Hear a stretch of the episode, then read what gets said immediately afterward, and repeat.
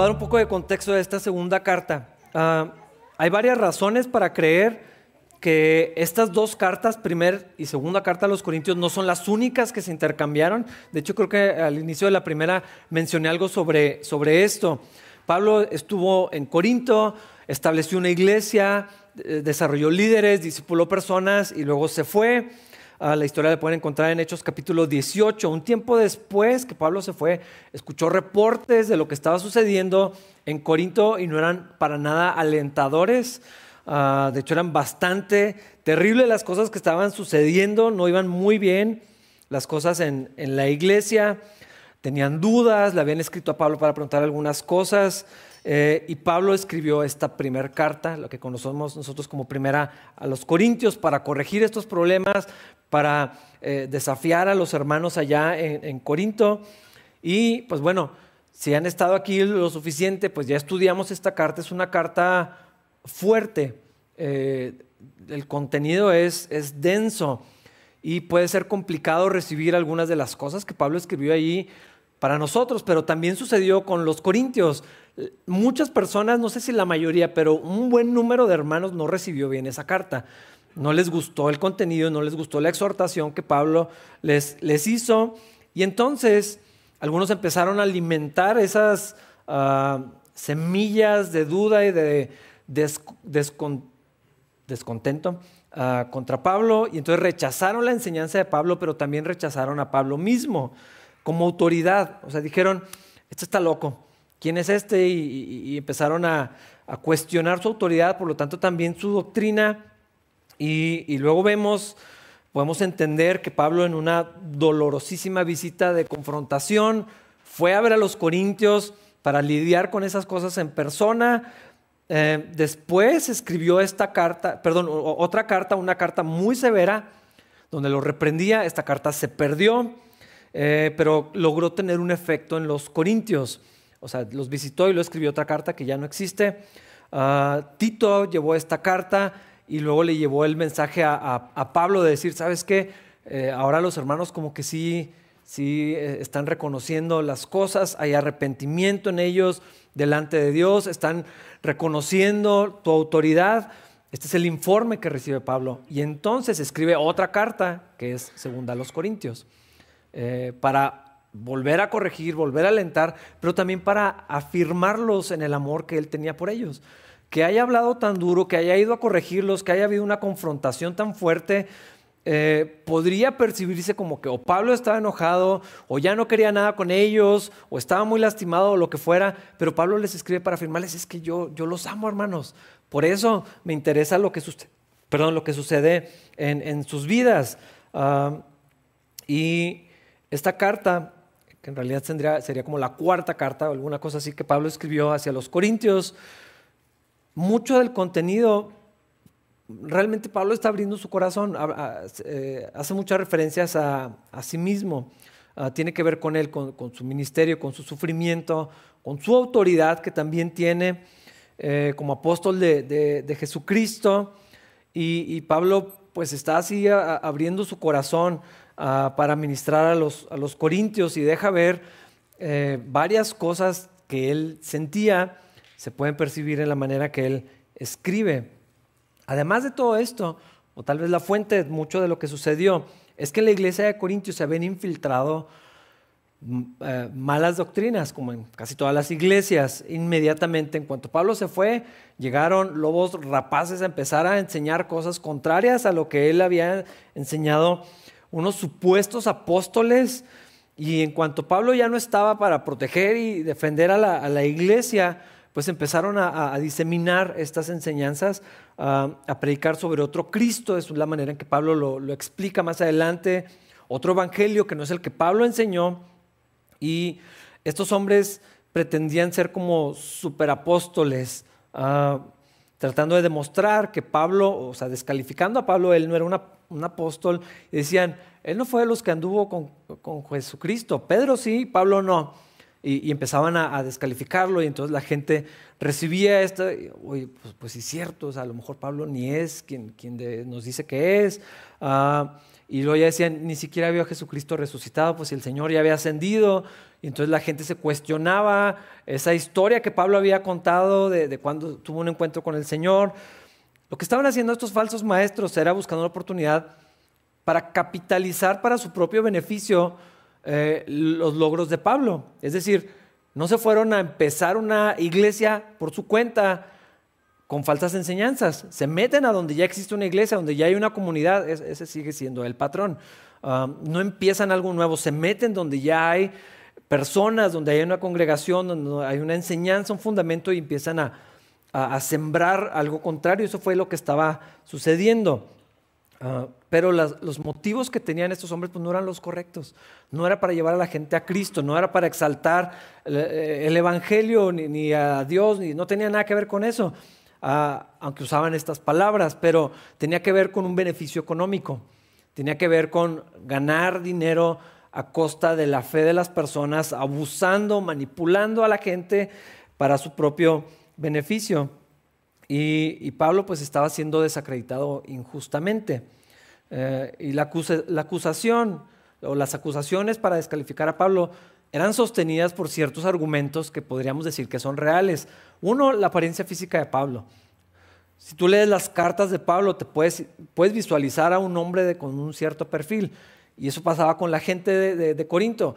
Escuchaban y decían, este es un hombre con autoridad, este sí sabe lo que hace. Y luego llegaba Pablo y no se ve como alguien con mucha autoridad. Y a lo mejor tenía algo ahí, esa cosa en el ojo que le había pasado y pues, no llamaba mucho la atención. Oye, pues no se viste como los superapóstoles que conocemos y, no se ve como alguien poderoso ni como alguien impresionante, se ve así como, pues no sé si puedo confiar en él. Aparte, el hecho de que Pablo trabajaba con sus manos, ah, él había sido eh, educado de acuerdo a la ley, fariseo y todo esto que dice ahí en Filipenses. Pero parte de ser parte, de, llegar a, pertenecer al grupo de líderes, al, Sanedrín, y toda esta formación tan alta eh, requería que aprendieran un oficio. O sea, era parte de su educación.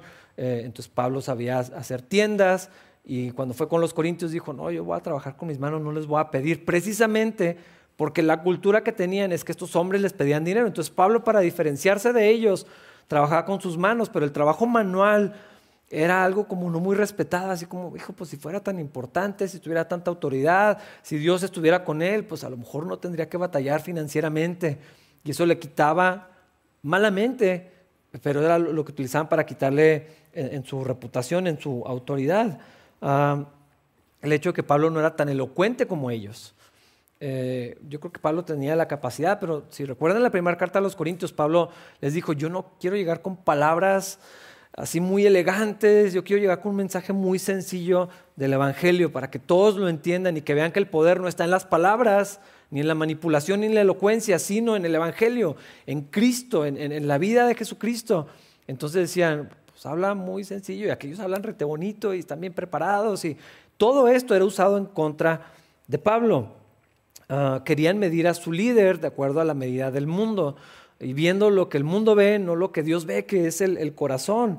Ah, y entonces, otra vez, yo pienso que esto sucede, lo podemos ver replicado casi, casi parece así una copia eh, al carbón de lo, que encontramos ahora. Pero bueno, el asunto de esto es que Pablo tenía que luchar contra el desánimo, las críticas, la injusticia, las falsas acusaciones, el descrédito, la traición, o sea, la gente en la que invirtió, a la gente a la que amaba, a la gente que confiaba en él, de pronto lo ponían en duda y mm, pues ya no estoy tan seguro y mejor nos vamos. Y esta deslealtad hacia Pablo mismo y en especial pues al mensaje que les había enseñado.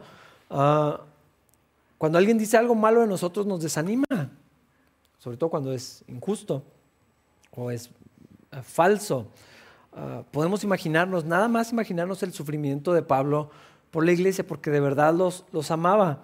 Eh, por causa de Cristo, por causa del Evangelio, por causa de la obra del Señor, Pablo padeció bastante.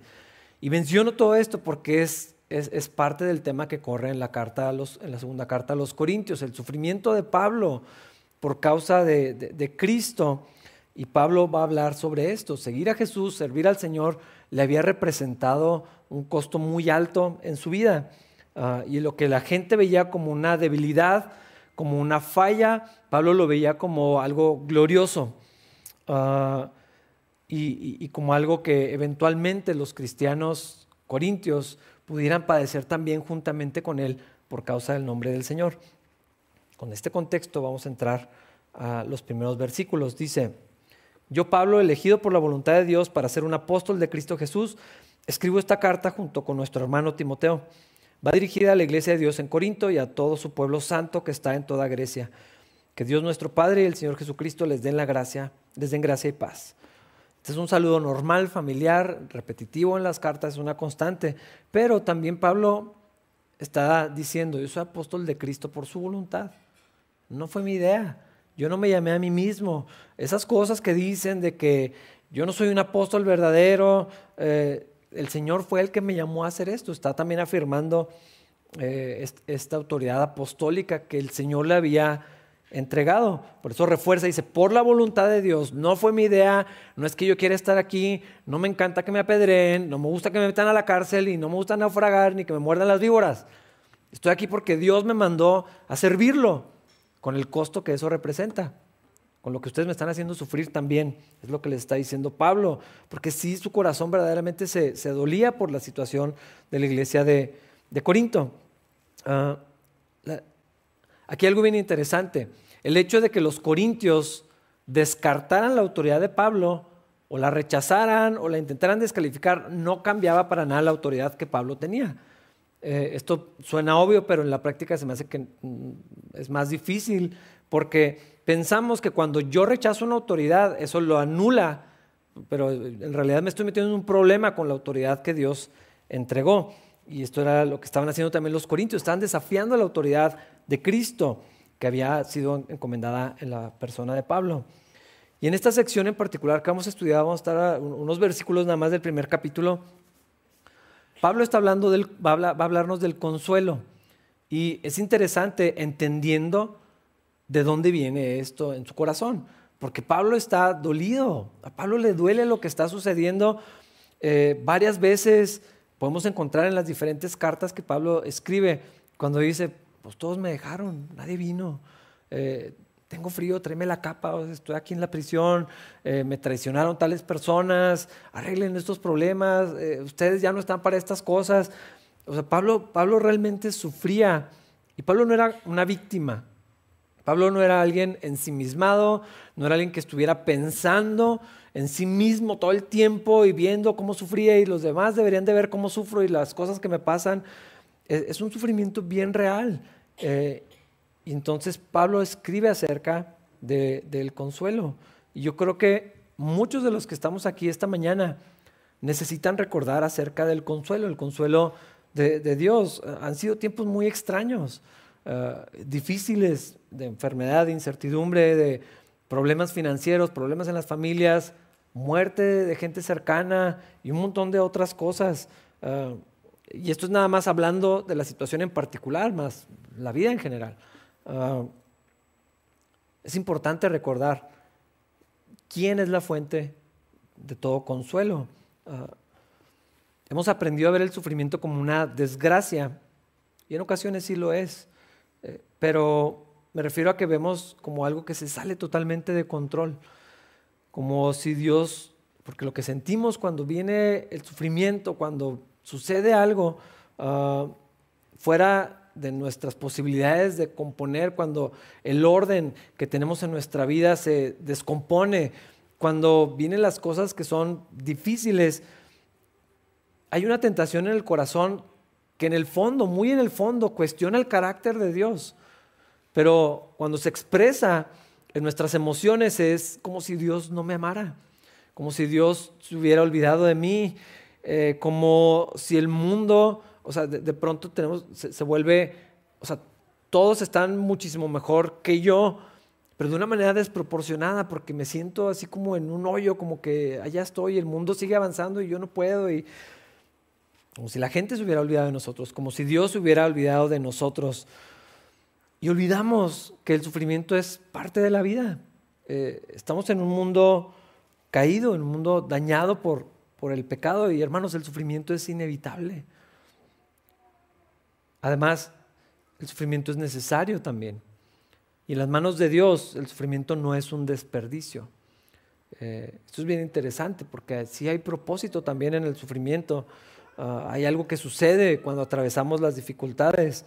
Eh, y lo más importante, Dios se manifiesta en medio del, sufrimiento.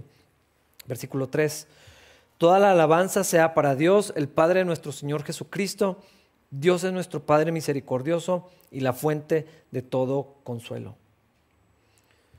Pablo está adorando a Dios en, estas líneas, exaltando al Señor ah, por el consuelo que él ha recibido. Esto no es teórico para Pablo. No está diciendo, pues, pues yo leí, ¿verdad? La Biblia dice que no, es, es algo que está, no solamente que vivió antes, sino que está experimentando en ese mismo momento. Dios me está consolando y entonces les puedo escribir. Y, brota esta gratitud de, hijo Señor, eres, eres maravilloso, eres un Padre de misericordia, la fuente de todo consuelo. Pero Pablo lo sabía, no en la teoría, sino porque en ese momento Pablo está accediendo al consuelo que puede encontrar en Dios. Lo estaba recibiendo al mismo tiempo que lo está eh, como, como, diseminando con, los hermanos. Ah, precisamente el sufrimiento de Pablo era una de las razones por la que estos falsos apóstoles lo, descalificaban. Ah, si sufre tanto, pues Dios no va a estar con él. Mira cómo le va. no, le va bien. Tal vez Dios no está respaldando ese ministerio. Si el Señor estuviera con él, habría prosperidad y habría fruto. Y, lo que pasa es que medimos muy extraño la bendición de Dios. Uh, tenemos, esta conversación la tuvimos esta semana y yo creo que es algo medio frecuente, tendemos a ver la bendición como exclusivamente lo material. Eh, y, vemos un lugar bonito o alguien que, trae, no sé, un carro nuevo, lo que sea, y híjole, qué bendecido estás. O sea, y sí, definitivamente eh, sí hay bendición de Dios en eso. No, no, no hay otra manera de, de, de decirlo, pero esa no es la bendición de Dios. Porque entonces significa que si yo no tengo eso, entonces yo no estoy bendecido. Ah, hace, hace un tiempo vino un, equipo de personas de, una iglesia y estaban aquí y, oye, pues no conocemos capilla y estaban viendo, y, ¿cómo están bendecidos? o sea, sí, pero entonces tú no, porque no tenemos lo mismo o cómo. Ah, pero tenemos esta idea de pensar que la bendición de Dios es lo material. Y entonces con este lente estaban viendo a Pablo. Pues además de que Dios no está con él. Hasta naufragó el barco donde andaba.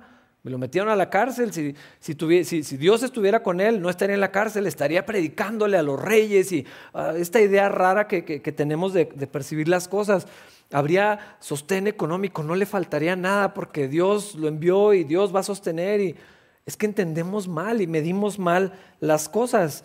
Por eso veían el apostolado de Pablo como ilegítimo. porque sufre mucho, no le va tan bien en las cosas, pero no le va tan bien. ¿Qué significa eso? ¿Qué significa que las cosas vayan bien? Ah, lo entendemos como la ausencia de problemas y hermanos, eso no es. Eso no es la bendición de Dios. Ah, y Pablo está argumentando precisamente esto. No es la ausencia de sufrimiento lo que, lo que marca o lo que distingue a, los siervos del Señor, sino el consuelo en medio del sufrimiento, la paz en medio del sufrimiento, eh, la confianza en medio del sufrimiento. Y a veces vemos el consuelo como una recompensa por lo que sufrí. Ya sufrí mucho, ya me merezco, ya me toca el, consuelo, la paz, o ya un, tiempo de descanso de todo esto.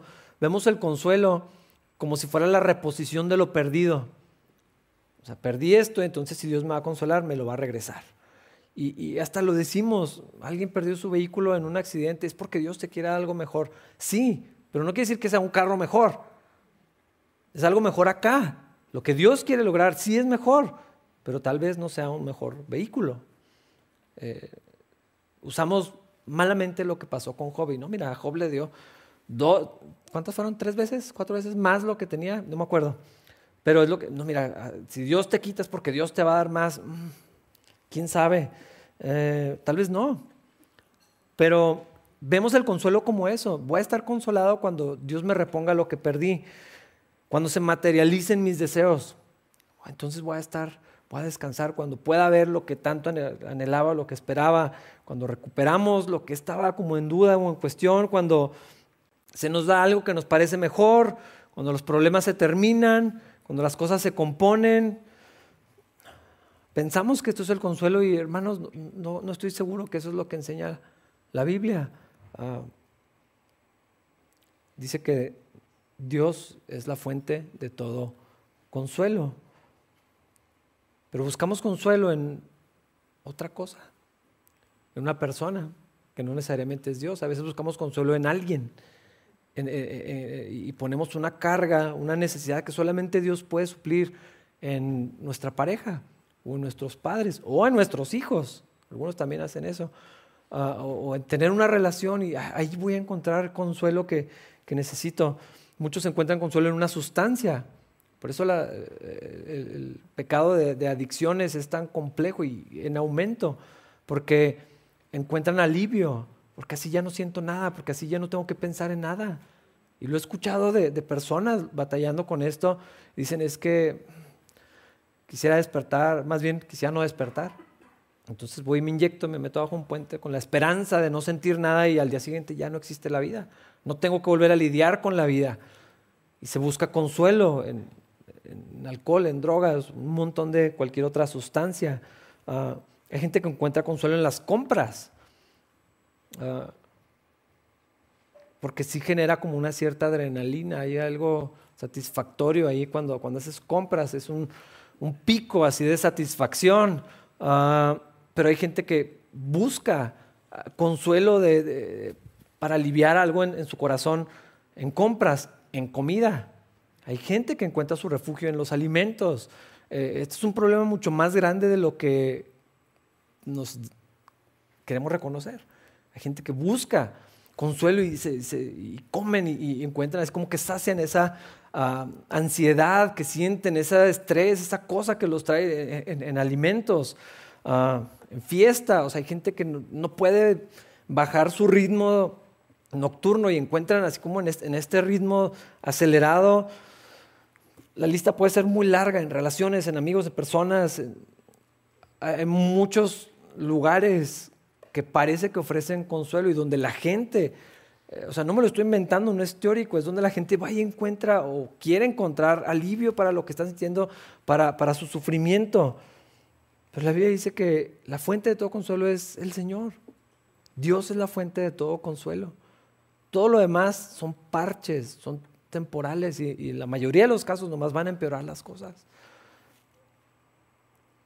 El consuelo de Dios no está fundamentado en lo que mencionaba ahorita, en que las cosas se mejoren, ni cambien, ni se reviertan. Eh, el, consuelo que Dios nos da está basado en quién es Él, en su carácter. Eh, y dice aquí, Pablo dice, el Padre de nuestro Señor Jesucristo, un Padre misericordioso.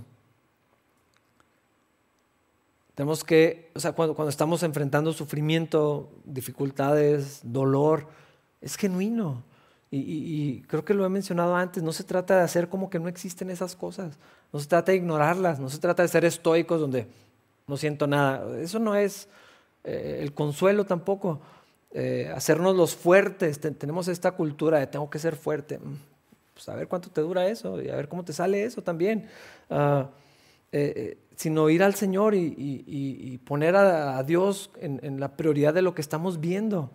De allí viene el consuelo verdadero, de ver quién es Dios.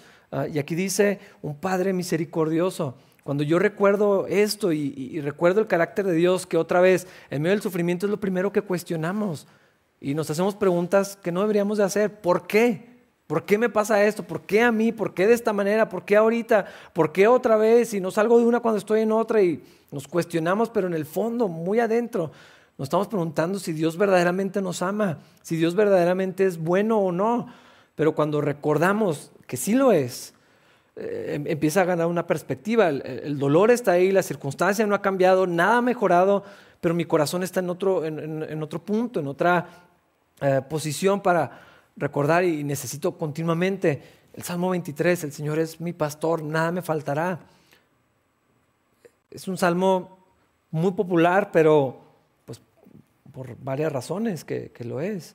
Eh, nos recuerda el carácter de Dios. Un pastor es alguien que cuida, es alguien que guía, es alguien que protege, es alguien que va a estar contigo. E, e, ese mismo salmo habla de cuando atravesemos el valle de sombra de muerte, no dice no habrá dolor, no dice que no habrá peligro, sino que el Señor va a estar con nosotros. Porque esa es la promesa que el Señor hizo. Yo voy a estar con ustedes, podemos confiar que Dios está con nosotros, que Él me va a llevar al reposo, que Él me va a sostener, que Él me va a cuidar, que cuando atraviese las cosas terribles como las que estoy pasando, Él, va a estar conmigo y Él no me va a dejar y Él no me va a desamparar y su carácter no ha cambiado nada. Dios es bueno no solamente cuando nos pasan cosas buenas, Dios es bueno cuando estamos en las peores circunstancias. Pero otra vez medimos el carácter de Dios por lo que vemos, por lo que palpamos y de una manera a veces con una óptica muy muy de este mundo. Dios es bueno cuando me compré algo, Dios es bueno porque mira la bendición en la que estamos. No, también Dios es bueno cuando fallece el ser querido. También Dios es bueno cuando mi enfermedad no es remitida. Dios es bueno cuando las circunstancias no solamente no mejoran, sino que empeoran. No cambia el carácter de Dios y necesito recordarlo. Y, eh, dice eh, el salmista en el mismo Salmo 23, confortará mi alma. Tengo que recordar eso, tengo que creer esto. Me guiará por sendas de justicia, va a estar conmigo, su vara y su callado me van a infundir aliento. aquí es donde encontramos el, consuelo. Salmo 73, ¿a quién tengo en los cielos, Dios, sino a ti? Pues este mundo no, ya me falló y ni tengo tanto control como pensaba que tenía. Salmo 121, alzaré mis ojos a los montes, ¿de dónde vendrá mi socorro? Pues del Señor. ¿De dónde más? No hay. El mismo eh, apóstol cuando les dijo al Señor, ¿y ustedes también se quieren ir? ¿O qué? Y Pedro, Señor, ¿a dónde? ¿A dónde nos vamos? ¿A quién iremos si nomás tú tienes palabras de vida eterna? No hay otro lugar a dónde, a dónde ir. Mi porción es Jehová, dice en Lamentaciones. Por tanto, en Él esperaré. Bueno es Jehová a los que en Él esperan, al alma que le busca. Bueno es esperar en silencio la salvación de Jehová. Y mira que lamentaciones, o sea, no eran problemas como los nuestros. Estaban desterrados, estaban expulsados de la presencia de Dios, entregados a, allá en otros dioses, otra cultura, en esclavitud algunos, o sea, una cosa terrible. Y está diciendo, bueno es esperar la salvación del Señor en silencio.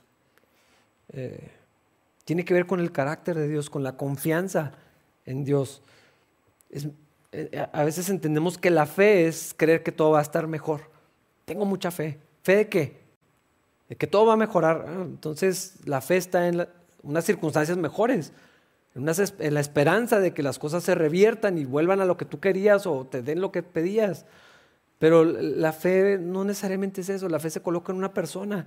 Y la fe verdadera que nos sostiene tiene que ver con quién es Dios, el que decide lo que es mejor para mí el que sabe lo que hace, el que está en control, si está en control del universo. O sea, es una canción que le enseñamos a los niños. Si tiene el mundo en sus manos, mi vida no.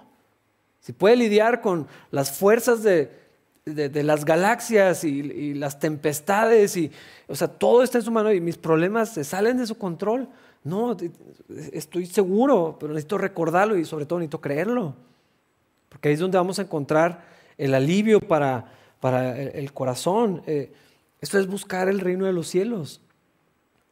La promesa de que Dios nos une con Él, la, unión que tenemos en Cristo, la cercanía, nuestro mayor problema ya se resolvió, tenemos la, promesa de la herencia, de estar con Él para siempre y, todo esto que encontramos, ahí es donde hay consuelo, ahí es donde hay alivio en la perspectiva también de lo eterno.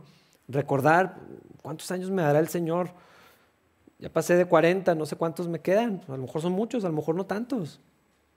No sé, pero si esta vida es todo lo que tengo, entonces sí me preocupa que ya crucé esa línea. Pero como tengo toda la eternidad, pues los que Dios me dé aquí, vienen otros, muchos que ni puedo contar. en la presencia de Dios, donde voy a estar pleno, a estar completo.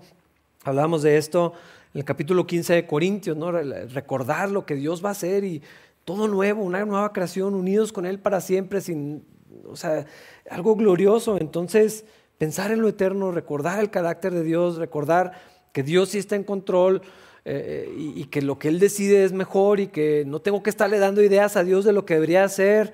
Señor, ¿qué te parece si, mira, te doy opciones, cinco. Se me ocurren estas maneras en las que podría resolverme los problemas.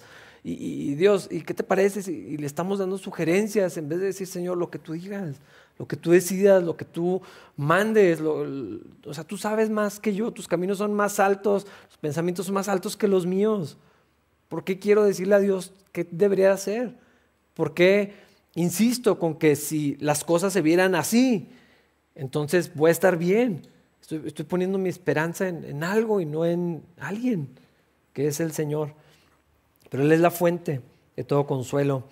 Versículo 4. Él nos consuela en, en todas nuestras dificultades para que nosotros podamos consolar a otros. Cuando otros pasen por dificultades, podemos ofrecerles el mismo consuelo que Dios nos ha dado a nosotros. Hay que atesorar primero esto. Dios es el que nos consuela.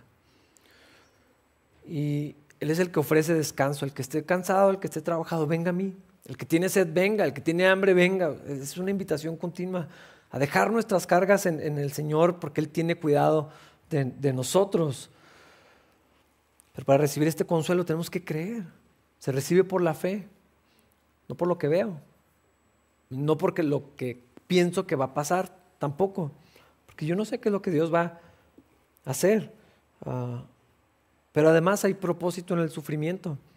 Y no es la primera parte en, la escritura donde esta idea aparece. En 1 Pedro 1, Pedro está escribiendo y dice, alégrense de verdad, les espera una alegría inmensa, aunque tienen que soportar muchas pruebas.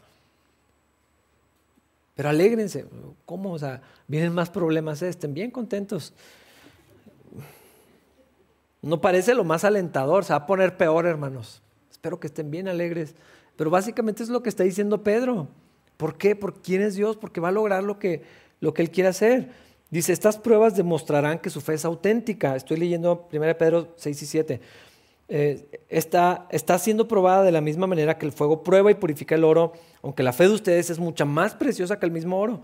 Entonces su fe, al permanecer firme en tantas pruebas, les traerá mucha alabanza, gloria y honra en el día que Jesucristo será revelado a todo el mundo. Santiago 1, 2 y 4 dice, amados hermanos, cuando tengan que enfrentar cualquier tipo de problemas, considérelo como un tiempo para alegrarse mucho, porque ustedes saben que siempre que se pone a prueba la fe, la constancia tiene una oportunidad para desarrollarse. Así que dejen que crezca, pues una vez que su constancia se haya desarrollado plenamente, serán perfectos y completos y no les faltará nada. Qué extraño que diga que en las pruebas y en las dificultades y en el sufrimiento deberíamos de alegrarnos. Es lo último que hacemos, es lo último que encontramos. A veces aspiramos, en, el mejor de los casos, a paz. Gozo se me hace ridículo cuando no sabes lo que estoy sintiendo, cuando no sabes lo que estoy atravesando, pero Dios sí sabe. Y Él dice que en las dificultades deberíamos de alegrarnos y muchísimo. ¿Por qué? Porque Dios va a lograr algo, porque Dios tiene propósito y lo va a cumplir.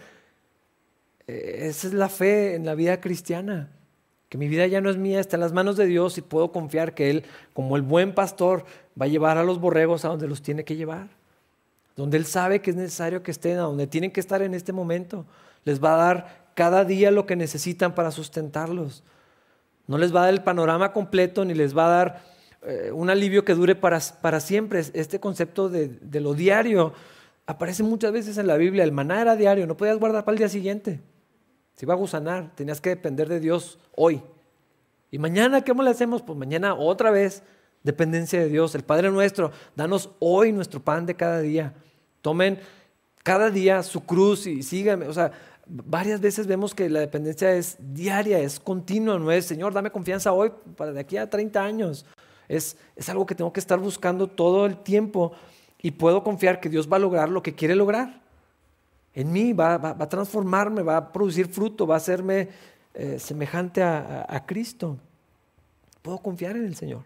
Pero además, cuando recibimos el consuelo de Dios, cuando lo hemos experimentado o cuando lo estamos experimentando, no tiene que ser nada más una acción pasada, puede ser algo simultáneo, podemos ayudar a otros en sus aflicciones.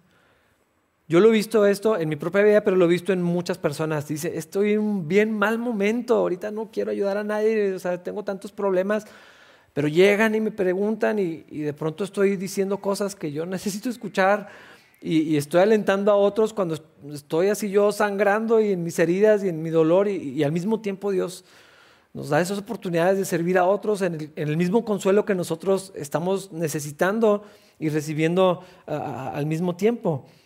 Entonces, cuando vemos que hay propósito, eh, debemos de considerar que evitar el sufrimiento a toda costa, tampoco se trata de buscarlo, pero querer evitarlo y luchar contra él y aislarme y retraerme cuando estoy atravesando sufrimiento es ir en contra de la voluntad de Dios.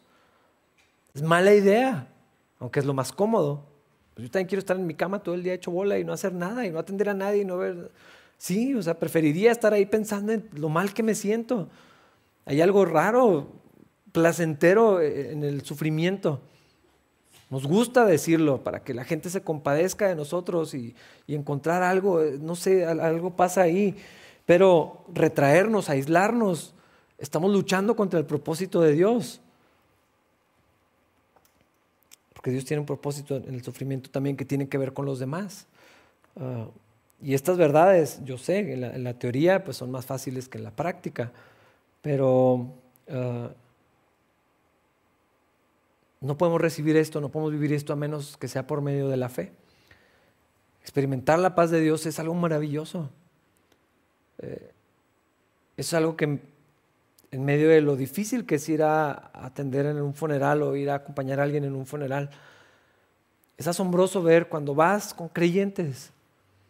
Y he mencionado esto antes, a veces en las, en las funerarias hay tres capillas o varias, ¿no? y, vas a la que te toca, donde están los hermanos o la gente que, conoce, que confía en el Señor, y a veces el sufrimiento que están atravesando, o sea, no está ignorado, eh, es, es profundo, es una herida bien grande, lo acabamos de ver la semana pasada, pero en medio de ese sufrimiento una paz que no tiene sentido una confianza en Dios, un consuelo que nada más puede venir de una fuente sobrenatural porque no tiene sentido, no tiene explicación. Y a veces al mismo tiempo en la otra capilla, gente que no ha puesto su fe en Cristo, que no tiene su confianza en Dios, están destrozados. Y no, o sea, no tienen esperanza y hasta el llanto es distinto, desconsolados, es la palabra que, que utilizamos. Pero ves a los, a los hijos de Dios consolados, en medio del dolor y un dolor terrible, como perder a un hijo, como perder a tus padres, como ¿Cómo, es esto posible? Pues es, el Señor. Pues tiene que recibir por medio de la fe y no luchar en contra de lo que Dios está haciendo. Versículo 5. Pues cuanto más sufrimos por Cristo, tanto más Dios nos colmará de su consuelo por medio de Cristo. Quiero hacer una anotación importante. Hay diferentes tipos de sufrimiento. Y no me refiero solamente a intensidad, porque definitivamente hay unos que están atravesando cosas más fuertes que otros no se trata de minimizar el sufrimiento de nadie, no se trata de compararnos y mira, pues no deberías de sufrir tanto cuando hay alguien que sufre por esto. Eh, eso no trae alivio, a veces nomás trae más culpa encima del sufrimiento y eso a veces lo empeora. Pero a veces necesitamos esa perspectiva, otras veces no necesitamos oír eso. Y, pero no hablo solamente de intensidad, sino del origen del sufrimiento. Hermanos, el mundo tiene dolor. Hay sufrimiento que no es sufrir por Cristo, si perdemos a la mascota de la familia, no es los padecimientos que Cristo me está llevando. Es lo que le pasa a todo el mundo. Las enfermedades también, los problemas financieros también. La muerte definitivamente también, las relaciones quebrantadas en la familia, con compañeros, con el jefe. O sea, es algo que sucede a todo el mundo, no es porque seamos cristianos que tenemos este sufrimiento. Ah, hay sufrimiento que viene por nuestra rebeldía, ¿sí?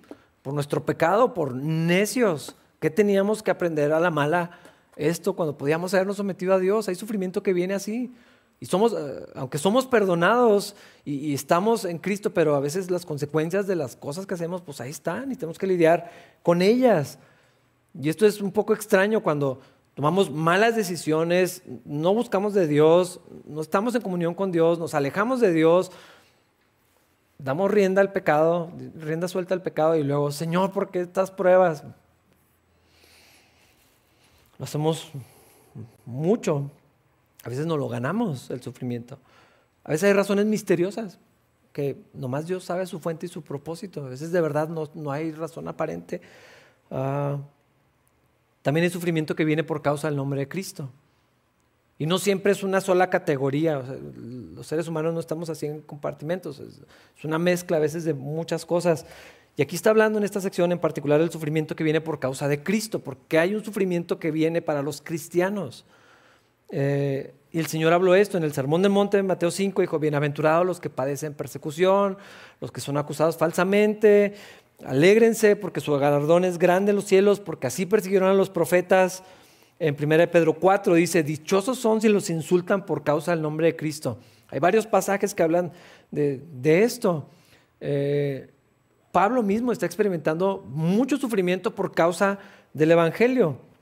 Y otra vez el Señor no promete remover el sufrimiento, pero promete estar con nosotros y promete sostenernos y sacarnos adelante. Eso sí, en eso sí podemos estar confiados. Eh, si sufrimos por causa de su obra, por dar testimonio, por caminar con Dios, por hablar con la verdad del Evangelio, por hacer lo que es correcto, eh, por la palabra de Dios, dice la Biblia que va a haber mayor consuelo.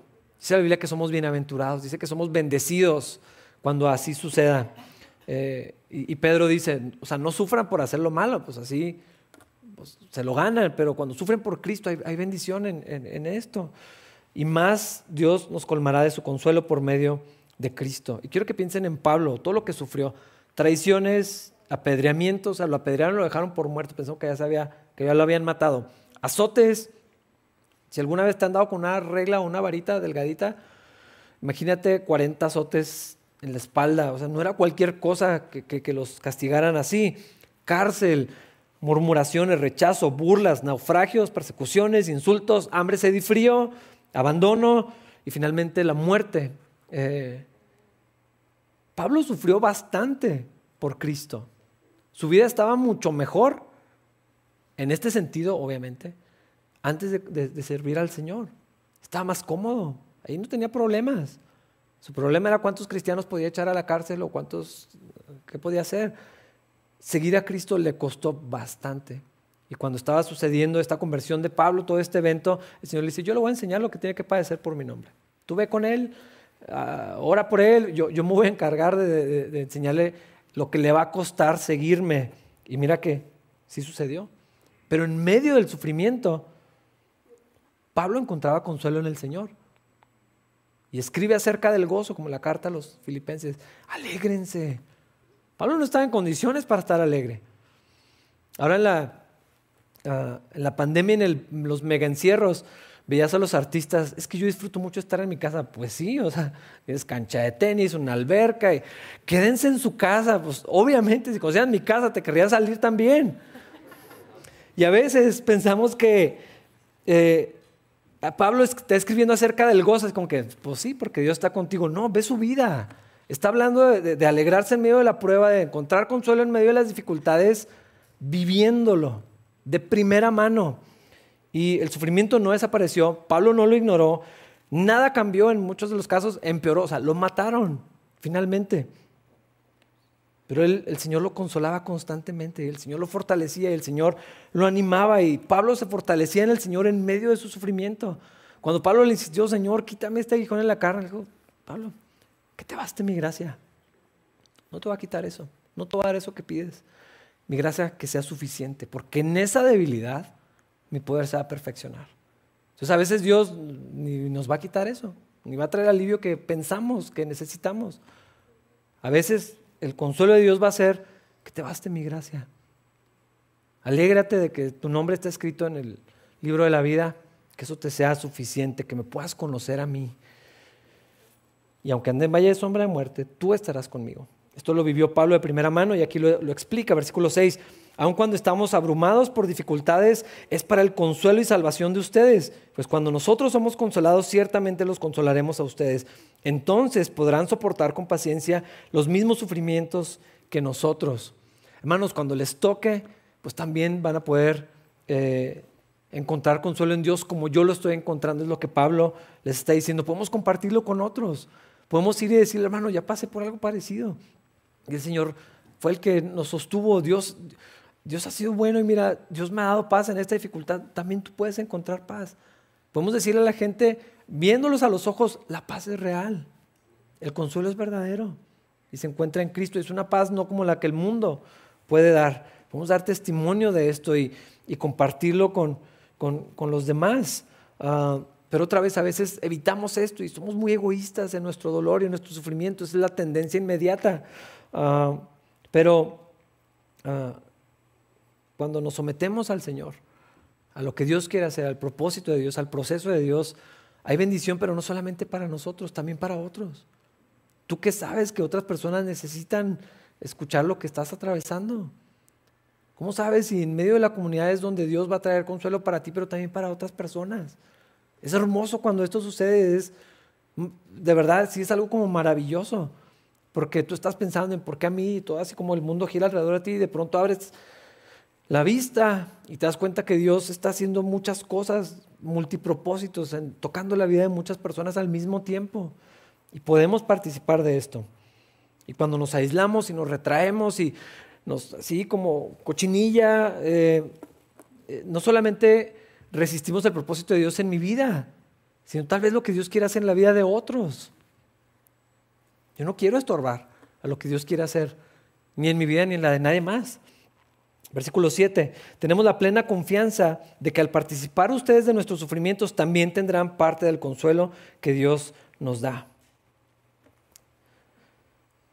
Pablo le estaba diciendo, hermanos, tal vez van a padecer, pero también hay una manera de participar del sufrimiento de otros cuando hay comunidad. Llevar las cargas unos de otros, escuchar a los demás y eh, estar eh, eh, con, otros, caminar con ellos a través del sufrimiento. No necesariamente tengo que vivir lo mismo para, participar de ese sufrimiento. Hay otras maneras. y hay bendición en esto, es parte del plan de Dios también para sus hijos. Versículo 8, amados hermanos, pensamos que tienen que estar al tanto de las dificultades que hemos atravesado en la provincia de Asia. Fuimos oprimidos y agobiados más allá de nuestra capacidad de aguantar y hasta pensamos que no saldríamos con vida. Hermanos, a veces decimos, es que no quiero molestar a nadie, es que no quiero cansar a los demás con mis problemas. Pero Pablo dice, creo que deberían de saber lo que estoy pasando. ¿Por qué? No es para quejarse, no es para eh, que vean cómo sufre por, ellos. No, eh, no tiene que ver con el orgullo de, que vean todo lo que hago por Cristo. Es, porque hay, algo que sucede cuando compartimos con los demás.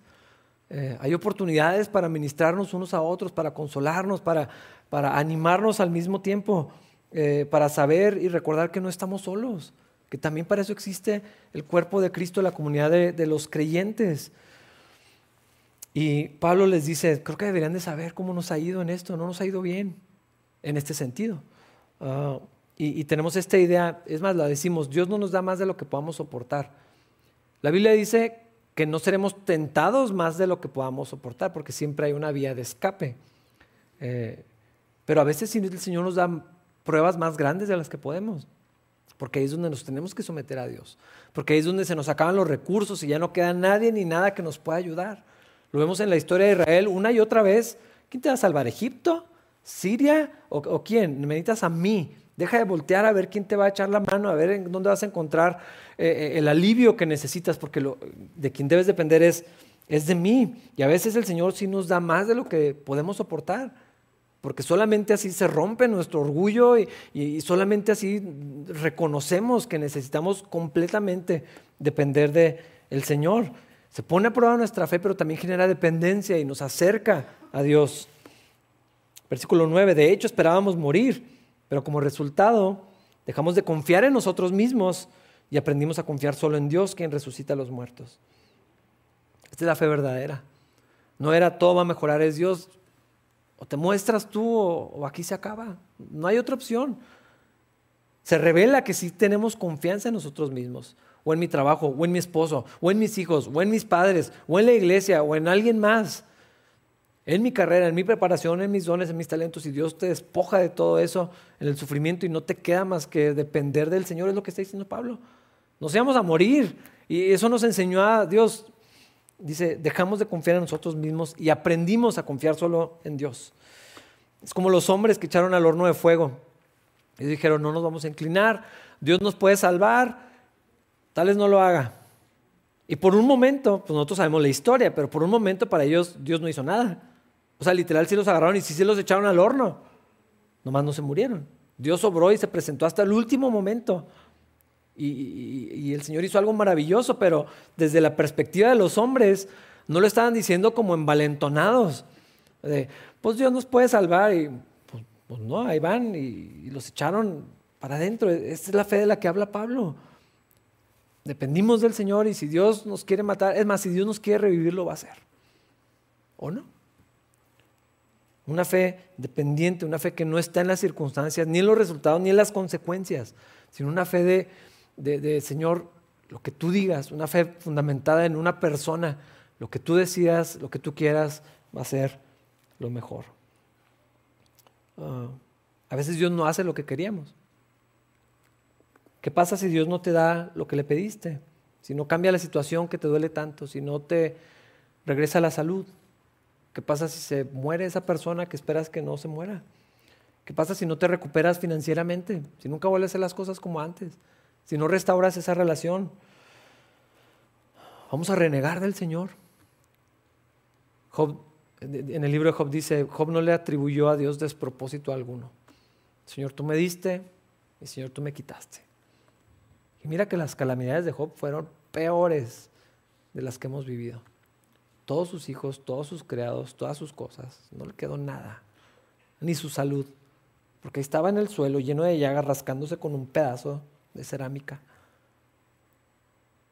Y el Señor, eh, y Job dijo, Dios, pues, gloria a ti.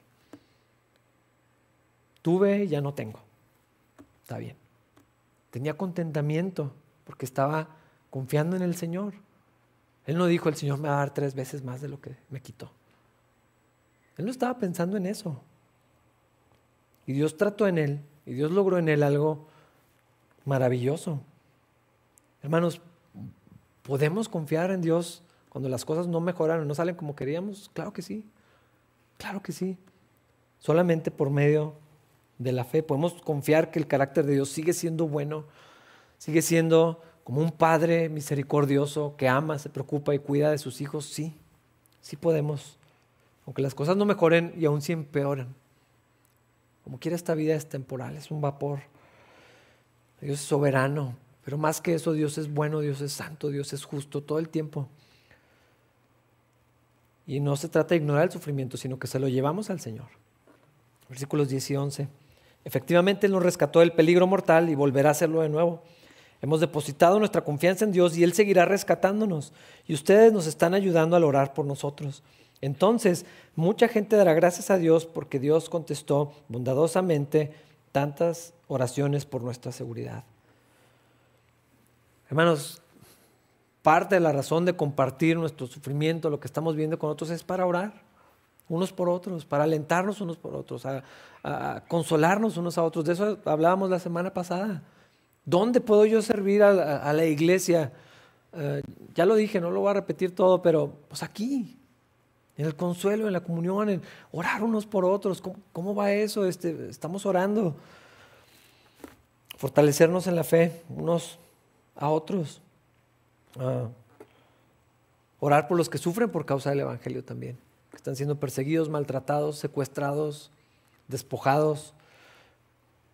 Pero nada más por ellos, por, por el que está atravesando sufrimiento. Caminar con los que están atravesando este dolor. Hermanos, hemos depositado nuestra confianza en Dios, en Dios y Él seguirá rescatándonos, dice Pablo. Dios va a cumplir su propósito en nosotros. El sufrimiento no es el área donde Dios no trabaja. No es el área que temporal donde luego regreso a lo que Dios quiere hacer. No es precisamente lo que Dios va a utilizar. Para su gloria primeramente, pero también para nuestra bendición. Y al parecer lo que la Biblia dice es que también para la bendición de otros. Vamos a orar, hermanos, vamos a ponernos de pie para terminar. Señor, gracias porque en medio de nuestro dolor, nuestras dificultades, las pruebas, el sufrimiento, Señor, tú estás presente, tú nos sostienes, podemos seguir confiando en ti, podemos depender de ti, podemos encontrar el consuelo, el alivio, el descanso, la paz en ti, Señor. Solamente tú eres la fuente de todo consuelo. Ayúdanos a recordarlo, Señor, ayúdanos a vivirlo, ayúdanos a creerlo, a recibir tu consuelo, Señor, por medio de la fe.